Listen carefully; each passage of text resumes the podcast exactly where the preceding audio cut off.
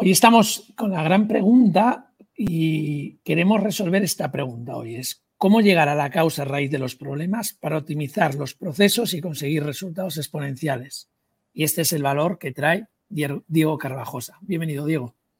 Muchas gracias, Ramón. Encantado de estar aquí con vosotros. Muchas gracias. Un auténtico placer. Eh, pues con esta gran pregunta, ¿cómo, cómo trabajas esto? ¿Cómo, ¿Cómo aportas este valor? Bien, lo primero es eh, bajar al terreno, ¿no? Lo, hablábamos, el, ser capaz de identificar esas causas raíz, eh, viendo los procesos y, con la exigencia ¿no? de llegar hasta el verdadero motivo ¿no? de, por qué pasan las cosas. Y luego ahí pues hay un viaje, ¿no? hay herramientas que ayudan, eh, siempre trabajando con los equipos, ¿no? con el conocimiento de las personas y estableciendo metodología y orden. ¿no? Yo creo que eso bueno, pues es el, el core ¿no? de, de lo que hacemos. Venga, pues si te parece, vamos a trabajar estas tres bloques, ¿vale? Raíz, después equipos y después metodología y orden. Venga. Vale, entonces, ¿cómo las personas, o sea, cómo lo haces tú y cómo se pueden aprender las personas a trabajar llegando a esa raíz, buscar esa raíz? Bien, eh, lo primero es el levantamiento del proceso, ¿no? Eh, a través, bueno, la metodología, ¿no? Hay una serie de, pasos de, los proyectos que son, bueno, sentido común. Primero, tener bien claro ese objetivo, ¿no? Eh, que es lo que queremos mejorar, eso es lo primero, ¿no? es eh, la puerta de entrada, ya sea que no sea un objetivo muy amplio, es decir, que no sea, eh, en cierta medida, que sea algo concreto, ¿vale? que sepamos todos, bueno, qué objetivo es y que sea algo medible. ¿no? Una vez que tienes este objetivo clarificado en la organización, eh, llega la fase de captación, de captación de datos, información. Ahí tienes que bueno, diseñarlo con, acompañamiento de, equipos, ¿no? de las personas que están en la, organización. Trabajo después posterior, ¿no? ese análisis diagnóstico y, después, bueno, propuesta de mejoras e incluso fase de implantación. ¿no? Serían un poco las, las cinco fases de los proyectos y que te permiten pues eh, llegar a esa causa raíz, ¿no? A ese, a ese motivo de, los procesos para poder mejorarlos, ¿no? Ser conscientes de qué es lo que hay que mejorar y todas las eh, posibles causas que, influyen en ese proceso. Vale, y dentro de esto, con estos cinco pasos que has dado, ¿me puedes poner un ejemplo de un objetivo bien definido de algún proyecto que puedas ya contar, no de esos que, ¿no? sino es, mira, este objetivo nos funcionó súper bien. Sí, son, múltiples, ¿no? Al final en, mejora de procesos eh, hay proyectos de mejora en administración, eh, mejora en tema, bueno, en almacenes logísticos, en transporte, es plural, ¿no? En planificación de producción. Eh, uno de los ejemplos que te puedo decir es en uno de los proyectos que desarrollamos, pues el incremento de la productividad de, un proceso concreto, ¿no? en un almacén logístico, donde bueno, pues los requerimientos de los clientes era una mayor eh, demanda, ¿no? y en ese momento pues se consideraba que, bueno, que la productividad que había, esos indicadores de productividad no, bueno, se podían mejorar y, bueno, pues se lanzó ese proyecto enfocado a, incremento de, de, productividad, ¿no? a través de mejora de procesos que ahí, bueno, se puede desgranar un poco más, ¿no? Siempre luego hablamos de personas, procesos e indicadores, ¿no? Pues en revisar exactamente eh, cuál es el organigrama de esa organización, eh, cuáles son las funciones de cada persona, si están perfectamente definidas, em, cómo son los procesos, ¿no? si también están perfectamente definidos, hablamos de SOPs, ¿no? procedimientos de trabajo, estándares de trabajo, em, y bueno, si hay alguna oportunidad de mejora, que sea visión por procesos también, ¿no? que sea eh, que toda la organización lo conozca, ¿no? esos procedimientos, ese organigrama, y por último medirse, ¿no? que es casi la, esencia de la mejora. ¿no? Si no somos capaces de medirnos, no, bueno, esto es, eh, siempre se dice, ¿no? pero es verdad, o sea, si yo no, no soy capaz de tener un indicador claro, sencillo, ¿no? que, que me consiga decir dónde estoy en la situación actual y cuál es el objetivo, pues ya sea incremento de un 5%, 10%, 20 puntos porcentuales X, ¿no? Eh, es fundamental. ¿no? La, mejora hay que medirla, ¿no? esa es la base. Sí, estoy, de acuerdo que hay que medirla. También eh, me gusta el libro de la tiranía de las métricas. Creo que todo tiene que tener equilibrio, porque si no, eh, no acabamos comprendiendo la, mirada completa, ¿no? Pero, tiene que haber equilibrio, ¿no? Es que no son innegociables que no haya. Ahora otra cosa es que solo haya eso, ¿no? por lo que voy entendiendo, ¿vale? Y, el modelo. O sea, tú al final cuando voy a bajar, ¿no? Estamos en un equipo o en una organización, ¿vale? Y, oye, tenemos un objetivo que es, eh, por ejemplo, ¿eh? crecer mm, el 50% de la plantilla en el próximo año conservando una cultura. Por, también meternos la parte de que no solo sea crecer, sino también, ojo, pero con este condicionante, ¿no? Claro. Esto es un objetivo, ¿no? Desde aquí ya nos permite ir a indagar, ¿no? Eso es. Vale. Entonces, en esa parte eh, empezaríamos con este objetivo a qué datos tenemos de, por ejemplo, en la cultura de la organización. ¿Y hay datos o no? Oye, hay datos de, la, parte de la estructura, de las personas, de los roles, de las funciones. Sí, empiezas a analizar todo eso, ¿no? Correcto, esos son los datos que vas cogiendo y desde ahí haces con eso un análisis que transformas en información que sacas. Y desde ahí se plantea para ese objetivo las mejoras que hay que llevar a cabo. Sí, yo el, título de ese proyecto que me acabas de mencionar para mí sería escala industrial. Es decir, yo hago un proceso de una forma y quiero incrementar la capacidad. Ya no es optimización, es decir, no son 5 o 10 puntos porcentuales de mejora, sino estamos hablando de doblar capacidad. Eso ya puede incluir reingeniería de procesos. Es decir, ahí ya probablemente no es revisar lo que hago, que también, ¿eh? porque lo decimos siempre, el controlar tus ineficiencias. ¿no? Si tú ahora mismo, imagínate, tienes 20 personas en plantilla y quieres crecer 50, tienes ya unos procesos que tienes que entender bien y que tienes que tener controlados. ¿no? Y si tú ahora tienes ineficiencias en tu proceso actual de 20 personas y quieres llegar a 70, esas ineficiencias van a crecer contigo, ¿no? Si no las controlas y si no lo mides, ¿no? Por lo tanto, eh, siempre nosotros cuando hablamos de, de, un escalado industrial, lo primero es situación actual, mejorarlo, ver cómo están los procesos y después ser capaz de extrapolar, si se puede por criterio, pues de, eh, bueno, de maquinaria que sea necesaria, semi-automatización de procesos, eh, las personas que dispones, el espacio disponible, bueno, hay una serie de criterios ¿no? que, que, influyen. Pero sí, o sea, yo para abordar un proyecto de, de crecimiento tan disruptivo, por decirlo de una forma, requiere primero un análisis bueno de cómo se hacen las cosas, medir bien esto, reducir esas ineficiencias y una vez que lo tienes ya, ver si puedes escalarlo. Y en ese escalado, si es posible, incorporar alguna solución más disruptiva. Porque probablemente tu almacén se quedará pequeño, tu fábrica se quedará pequeña, necesitarás reorganizar otra en otra fábrica más grande. Eh, tu equipo no estará preparado porque probablemente, eh, bueno, pues se haga mucho, eh, probablemente manual. Si es una empresa pequeña hay mucho proceso manual y cuando amplías, pues necesitas de apoyo de sistemas, de, bueno, de apoyo en toda esa trazabilidad de, los procesos. Bueno, es un proyecto bastante global. De hecho, yo en general es habitual que los clientes, además un proyecto hace poco, ¿no? De una fábrica de, bueno, aquí en Galicia en concreto, que tiene, bueno, pues tres naves, ¿no? Y fue creciendo, tiene más de 100 años, ¿no? de, historia la, empresa. Y ahora pues quiere como que, bueno, se quiere, ¿no? Una, nueva nave muy grande, ¿no? Porque sospecha que, que no llega, ¿no? Que, necesita más capacidad. Pero claro, lo primero que hemos identificado es que en las tres naves actuales, pues eso no está claro, ¿no? Hay cosas que hay que mejorar todavía, ¿no? Y antes de entrar a ese gran proyecto, eh, pues es mejor entender bien cómo lo está haciendo ahora, ¿no? Y, a partir de ahí es un viaje, lleva meses, lleva planificación, hay que definir un interlocutor interno, hay que definir una serie de visitas, un cronograma, bueno, es, un trabajo de, bueno, de planificación también, ¿no? de proyecto. Y otra cosa, digo, em, así como tú, aprovechando tu experiencia y tu valor, ¿no? Cuando entras con equipos, ya, ya bajas un poco más, ¿no? Ya te has quedado la, la, big picture, o sea, una gran foto, ahí lo tengo claro, y ahora bajo los equipos. ¿Cuáles son los problemas que más te encuentras en los equipos de trabajo? Por ejemplo, para este, ¿eh? para escalar, pero me da igual, podría valer cualquiera, pero con un ejemplo vamos a aprender todos más, ¿no? ¿Cuáles son los principales problemas de un equipo de trabajo? Uno de los primeros que, te encuentras siempre eh, puede ser el de dirección, ¿no? O sea, no empiezas ningún proyecto sin apoyo de dirección.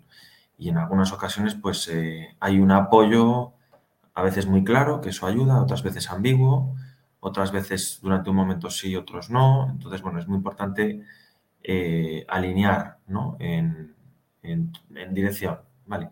Y a partir de ahí, una vez que, bueno, que se va aterrizando el proyecto, es muy importante la selección del equipo de trabajo. Hay un equipo consultor externo y además hay un equipo de trabajo interno. ¿no? Siempre eh, hay que considerar el conocimiento de, los trabajadores de la empresa. Y ahí es importante pues, seleccionar a aquellas personas interlocutoras, ¿no? intentar encontrar a aquellas personas que, bueno, que estén motivadas, ¿no? que, quieran avanzar, ¿no? que, reciban bien la mejora, que sean autocríticos, que piensen en, la mejora continua. ¿no? Y de este, tipo de perfil hay en todas las empresas. La clave está en identificarlo, ¿no? en ser capaz de identificarlo y, bueno, y, ubicarlo en estos proyectos. ¿no? Y luego, una vez que vas avanzando, eh, si queda bien definido el plan, como te digo, objetivo, hablábamos antes, alineamiento de dirección, selección adecuada del proceso de trabajo y metodología, salen cosas siempre. O sea, no hay ningún proyecto donde no encuentres cosas. Siempre salen cosas.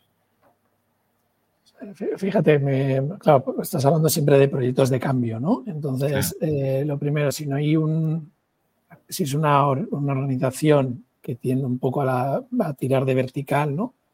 Pues decir, oye, si no hay apoyo de presidencia, y si tiene accionistas y no hay apoyo de accionistas, pues no empecemos porque lo normal es que lo paren a mitad. Claro. Esto es lo primero, ¿no? Eh, después, eh, además, oye, vamos a dejar claro si necesitamos ayuda externa. Y si necesitamos ayuda externa, ¿quién tiene el expertise en esto? Porque nosotros no lo tenemos. Porque si lo tenemos, no necesitaríamos ayuda externa. ¿no?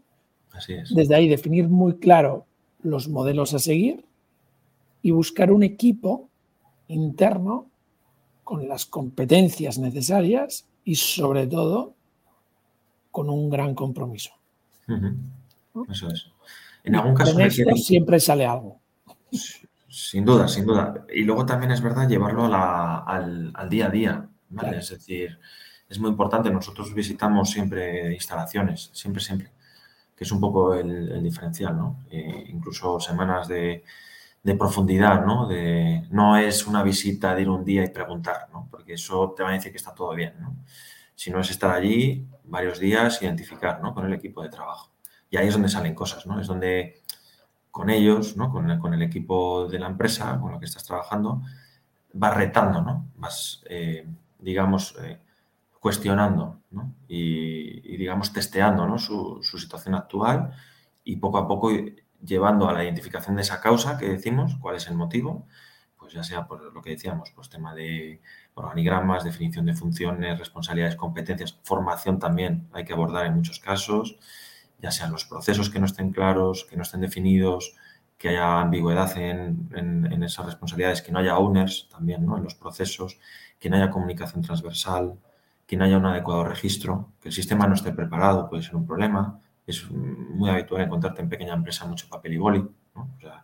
se habla de 4.0, pero en algunos todavía están en 1.0. ¿no? Otro día, hablaba con una persona que es experta en 4.0.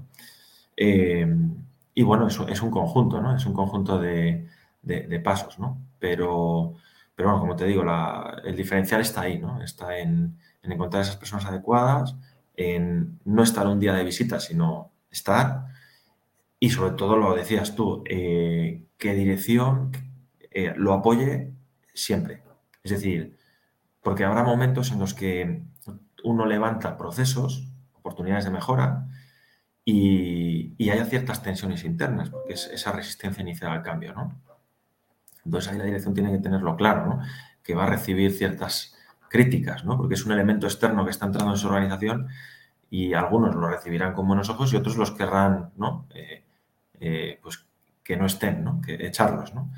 Entonces, bueno, eh, por ahí si la dirección está firme y, cree en lo que se hace, ya te digo, es, se llega en mayor o menor medida, en mayor o menor medida siempre se consiguen oportunidades de mejora. Nosotros tenemos ejemplos desde a un 5, un 10% de optimización hasta proyectos del 91% de optimización. O sea que el recorrido pues, y no es un día, tampoco son proyectos de cinco años, pero, pero bueno, mínimo requiere tres, seis meses de trabajo, también depende del ámbito de actuación que no sea suficientemente ambicioso, es decir, sí en el conjunto, pero no en, en las fases iniciales. De ahí muy importante, hablábamos el objetivo, seleccionar el proceso. Siempre decimos, ¿no? esa pequeña acción, gran resultado, ¿no? Ser capaces de identificar ese área piloto, ese proceso dentro de la organización que, con una pequeña mejora permita esa gran, ese gran resultado y que haga tirar del resto de la organización. Por ahí también es importante ¿no? Eh, esa selección. Pero bueno, es, yo te digo en grandes líneas, ¿eh? porque eh, proyectos hay de todo tipo y, de hecho en este tipo de proyectos sí hay una forma, una cultura de empresa, ¿no? de proyecto, de experiencia, de, de, sí, de experiencias que has tenido pero luego a la hora de la verdad eh, no terminas de ser un sastre, ¿no? Haces toda la medida prácticamente, porque no todas las empresas son iguales, las actividades no son todas iguales, las organizaciones no son todas iguales, la cultura de la empresa es muy importante, tampoco son todas iguales. Eh, eh, luego, bueno, requiere de, eso, de, trabajo, de, traje a medida, ¿no? Que decimos. Fíjate que así como cada vez vas como poniendo más valor ¿no? y compartiendo más. Entonces aquí ya has metido la parte de, uno, cultura. Y ahí donde voy.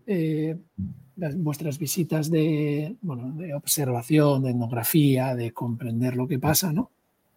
Ahí, tal como has dicho, es, no es un día, es varios días o depende del proyecto, ¿no? Pues de varios días a semanas, donde vamos con una necesidad de comprender y detectar, uno, cuáles son esas creencias, esos valores, esos símbolos, esas cosas que están en la empresa que nos permitan identificar su cultura.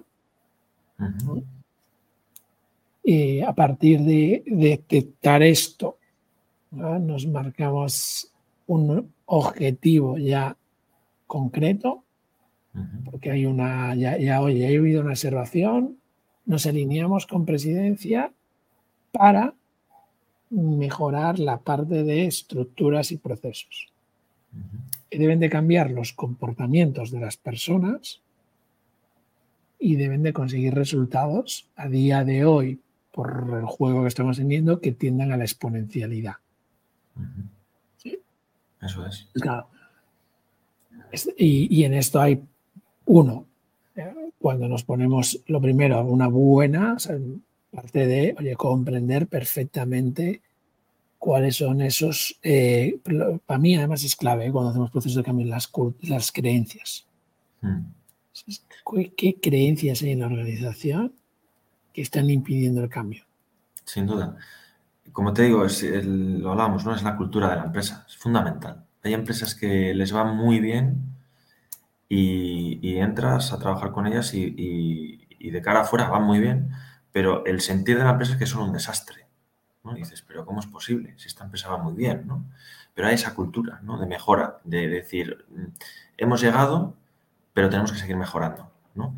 Y hay otras empresas que es al revés, o sea, que les va bien, razonablemente, y que cuando entras, pues dicen, no, es que son, son los mejores, ¿no? Y dices, pero bueno, como que no hay esa, mm, ¿cómo decirlo? Eh, no se abraza, ¿no? Por decir una forma, esa posible mejora, ¿no? O lleva tiempo, hay una gran barrera inicial. Y eso es verdad, eso es uno de los posibles frenos iniciales, ¿no? Por eso lo que hablamos, identificar bien ese, ese proyecto, esa empresa. Lo acabas de comentar, ¿no? Ese área piloto quizás, ese objetivo y ese equipo de trabajo, ¿no? Quizás esas son tres, cuatro grandes claves porque luego el resto es experiencia, el resto son proyectos, el resto son personas, son gestión de personas, son gestión de hitos de un proceso, de un proyecto, que eso, pues, bueno, en mayor o menor medida hay expertos más, ¿no? Más técnicos, uno en expediciones, otro en planificación de fábrica, otro en ampliaciones, otro en identificación de cuellos de botella, otro de procedimientos. Luego ya cada uno, ¿no? Tiene su, posible expertise, ¿no? Pero preparar el terreno y clarificar, centrar bien el proyecto, para mí es el 90% de la clave. Fíjate, ahí, eh, a nivel cambio cultural, o sea, transformación cultural, a nivel cultural yo creo que Peter Drucker es una, pues una persona que dejó un legado, ¿no? Después hay otras personas. Aquí en España creo que fue también una persona que empezó a hablar antes, Héctor Robles, también. eh, de esta parte cultural, ¿no? Ahora yo discrepo contigo en una cosa, todo está muy bien, Perfecto. Pero, no aprendas a pero no aprendas a intercambiar valor entre las personas, no funciona nada. Yo he tenido la suerte de trabajar con gente de tal y después tienen un de, fíjate, ya más lo voy a tirar, ¿eh? de consultor más antiguo donde me guardo información para no dártela, para que me compres más, para que cuando no tienes capaz de intercambiar valor de forma masiva y hacer intercambiar valor a las personas, la persona es la unidad más compleja que existe. La cultura, si no la preparas, no va de personas, va de cultura, pero las personas son claves. entonces parece que lo has preparado el 90%, pero el 10% no. Me recuerda más a la ley del Pareto, ¿vale? El 80% está muy bien hecho, pero el impacto lo tiene el 20%. Y como eso, no hagas un acompañamiento, o sea, como lo dejes, yo creo que ahí en la gran mayoría de los proyectos se pierde el gran impacto. Eso, bueno, es cierto que una vez que llegas, porque es verdad que llegar casi siempre se llega, antes o después llegas, pero es verdad que una vez que llegas a ese proceso, el seguimiento, ¿no? Control y seguimiento, que dicen, ¿no? Metodología. Eh, hay diferentes formatos, pues establecer ese responsable interno de mejora continua, eh, establecer un responsable de zona, dejarle claro las instrucciones, las métricas y hacer un seguimiento, ya sea interno o externo. Normalmente cuando dejas un proyecto implantado, que es un poco el compromiso nuestro, pues al principio se hace un seguimiento, pues vamos a poner más quincenal, ¿eh? luego se va alargando un poco la, frecuencia, ¿no? Eh, pues más mensual o trimestral y pasa finalmente semestral. Pero sin duda, sí, sí, una vez que llegas es importante el seguimiento porque si no se caen los, procesos, ¿no? Eh, muchos se pueden caer y, eso es verdad que pasa. Vas a una empresa, tenemos proyectos de hace 10 años quizás, ¿no? Donde la última foto era excepcional.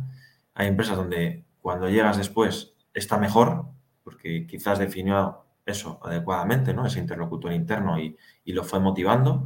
Y hay otras empresas que no, que durante un tiempo pues cambió la dirección, cambió el responsable, cambió la, no sé, la urgencia de, las cosas y, y, cambió, cambió todo. Es decir, con los años pues ves algo, pero no todo de eso, ¿no? Eso sí es importante mucho el seguimiento, eso sí es verdad.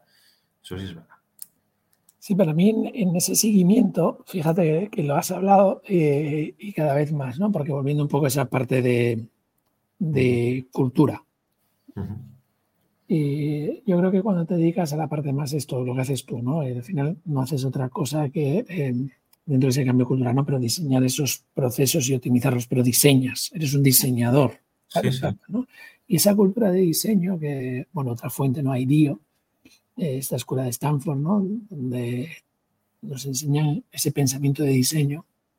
A mí lo que me gusta es que a día de hoy ya habla de cultura colaborativa, de innovación.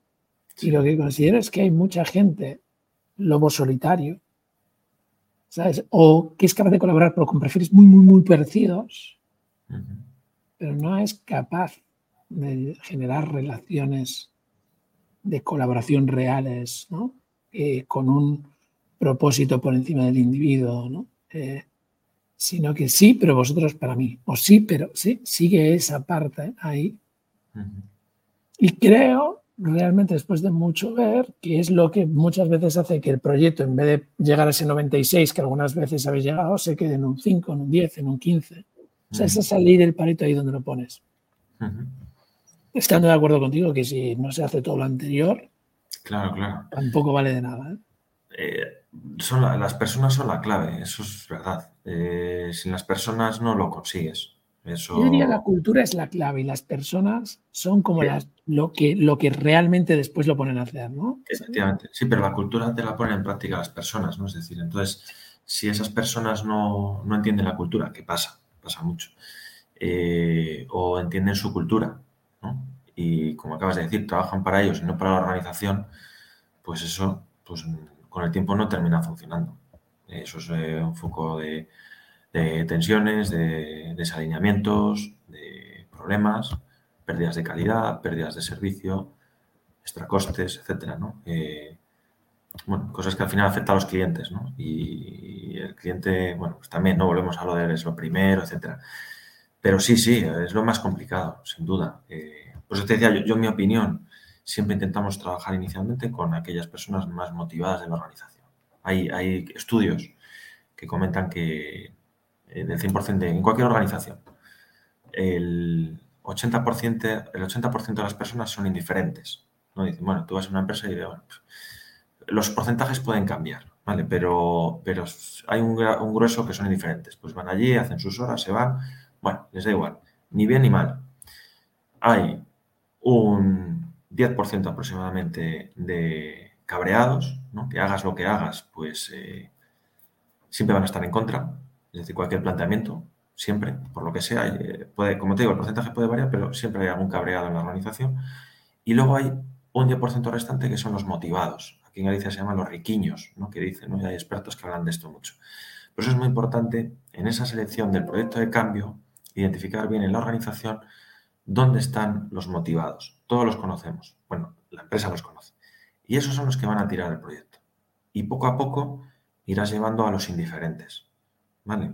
Y los cabreados, por experiencia, además yo personalmente, aparte de tener consultoría, pues gestioné equipos anteriormente, dicen lo mejor es no tocarlos, ¿no? Es decir, en cierta medida, al menos en estas primeras fases de cambio, ¿vale? Porque te lo pueden, pues eso, reventar un grupo de mejora, eh, si hay que implantar algo que a lo mejor les corresponde a ellos, no lo terminan haciendo, o lo hacen distinto, o no lo hacen eh, eh, adecuadamente. Por eso sí va de personas y va de esa selección de, ese equipo de trabajo, volviendo un poco a lo que hemos hablado anteriormente. Me gusta mucho esa palabra y fíjate, riquiño, ¿no? Hay como mi lado gallego. Yo últimamente eso es la campana de Gauss de innovación, ¿no? Ese 13%, 13,6%. A mí me gusta llamar eh, comprometidos. Efectivamente. Es Más que motivados. Me, explico, ¿eh? pero entiendo perfectamente, pero es un tema de lenguaje. ¿no? La motivación, bien entendida, es esa mejora continua en el día a día. Lo que pasa es que cuando estás comprometido realmente con el propósito de la compañía y con tu desarrollo de tu potencial y con el desarrollo del potencial de tus compañeros. La palabra compromiso me parece clave en la pirámide de Lencioni para cortar la ambigüedad y empezar a meter responsabilidad individual que te lleve a conseguir resultados. Entonces, ¿a quiénes buscamos? A los comprometidos. ¿Con quién? Con el cambio, con el propósito. Nosotros esto lo hacemos mucho, hemos hecho, pues hemos tenido la suerte de trabajar con muchas empresas, seguimos haciendo con instituciones educativas, pero todas nuestras formaciones tienen una niña roja, son voluntarias. Nosotros no nos hemos subido a la ola, por ejemplo, de hacer muchos mocks y que compren y que compren, que nos parece brutal, ¿eh? Pero nuestra niña roja, donde empieza el cambio, donde empieza lo voluntario. Y, ahí al final que detectas las personas comprometidas. Y dentro de ese 10, diría, imagínate, después se apuntan para este cambio 100 personas. ¿sí? Vuelve a meter la misma campana. Que 10 están más comprometidos. Y así vas quitando capas de cebolla hasta que te queda el compromiso radical de la empresa. con el cambio, con la evolución. Por supuesto. Y, una cosa que no hemos comentado es muy importante, eh, la acción.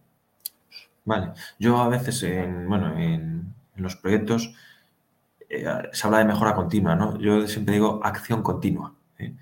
Eh, lo que sea, pero hay que estar en movimiento, ¿vale? Y eso es lo que te hace salir de ahí.